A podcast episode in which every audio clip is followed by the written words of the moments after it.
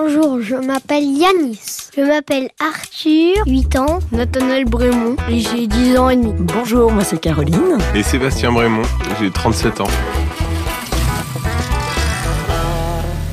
Bah, disons qu'il y avait papa et maman qui avaient tendance à qui peuvent se hurler dessus hein, et a pas de À pannes mécaniques. Ouais, c'est ça À et souvent les enfants qui parlent là-dessus en rajoutent en se chamaillant entre eux et donc euh, Ou en prenant position pour un parent. Mm.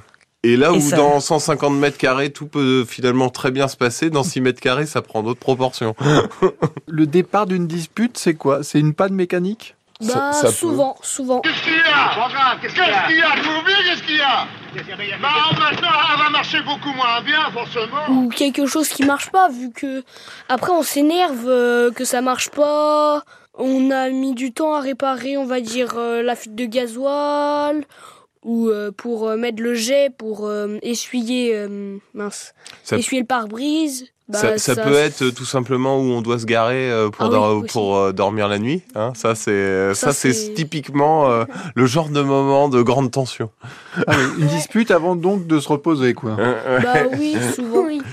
Bah, ce qu'il y a, c'est que toutes les sensations sont démultipliées en fait dans, dans ce type de voyage. Et là où on peut prendre une décision banale, bah, là on dort, on dort quand même dans des villes ou dans des natures et on n'a pas toujours la même vision des choses et il faut qu'on trouve le bon moyen, mais on n'a pas 15 000 de temps devant nous.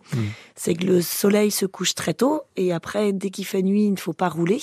Surtout qu'on n'avait pas un éclairage tip-top sur notre euh, vieux camping-car. Et donc, c'est vrai que des fois, on se dit, bon, allez, on se met là. Ah bah non, non, là, tu vois bien que c'est pas bon. Non, mais euh, c'est bon. Après, on se pose, on est fatigué. Et puis, bah, de fil en aiguille, voilà, quoi. Mais tu vois bien que ça passe pas. Mais si, ça passe, je te dis que ça passe.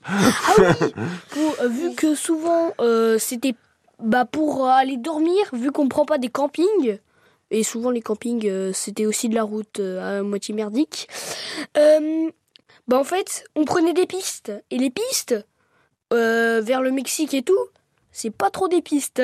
Ça s'appelle plutôt, plutôt un chemin. Et puis, il peut y avoir des choses où euh, sur la carte, on a euh, le lieu pour dormir. Ça nous est arrivé en Oh. rentrée au Guatemala, par exemple. On pensait pouvoir dormir près de, près de ruines touristiques. Et on s'est tapé euh, 8 km de piste. On a mis une heure et demie pour euh, faire les 8 km de piste avec le camping-car. Vous imaginez, euh, tout le monde est ras la casquette. Pour arriver avec une, euh, un portail fermé, des militaires, et se dire, bah en fait, il n'y y a pas de lieu pour dormir.